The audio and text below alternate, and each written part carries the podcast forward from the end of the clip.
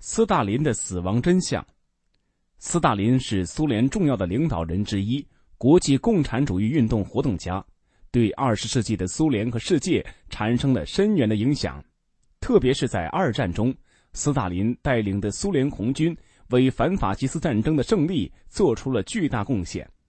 然而，二十多年后，这位巨人却死得不明不白。自从一九五三年一月。自己的私人医生维诺格拉多夫在医生案件中被逮捕后，斯大林就拒绝医生接近，身体状况逐渐变差。三月一日晚上十点，警卫员进入斯大林房间时，发现他已经瘫倒在小餐厅里，意识尚存，但不能正常说话。警卫迅速联系了医生和政治局成员，斯大林陷入了严重的中风。他右手瘫痪，双腿失去知觉，失去语言能力，心脏和呼吸活动出现严重障碍。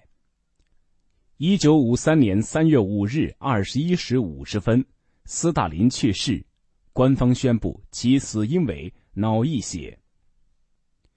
对于斯大林的去世，很多人对官方说法提出了疑问，特别是在斯大林去世的五十五年后。俄罗斯共青团《真理报》从一批秘密文件中找到了一些斯大林身亡的新证据。许多人认为，斯大林生前健康状况极其糟糕，尤其是生命的最后几年，又使脑溢血突发，造成意外猝死。但现在找到的材料证实，这种说法毫无根据。斯大林长达三十年的体检报告可以作证。有人说，斯大林对医生疑心很重，害怕检查和治疗，还因此时常进行自我治疗。新发现的材料与上述说法恰恰相反。斯大林平时稍有不适就会叫医生，并让他们对自己的身体进行全面观察。新证据认为，斯大林是中毒身亡，并且认为与贝利亚有很大关系。一种看法认为，对斯大林下毒是在1953年2月28日到3月1日间，即从星期六到星期天，适逢休息日，各大医疗机构都休息，有病找不到医生，斯大林必死无疑。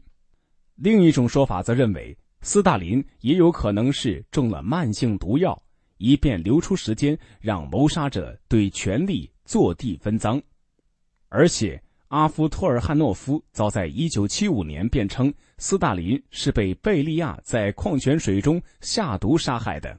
赫鲁晓夫也称，对于斯大林的生病去世，贝利亚并不掩饰其喜悦之情。究竟斯大林是否为贝利亚毒杀而亡，至今官方没有给出说法，人们也仅仅局限于推断。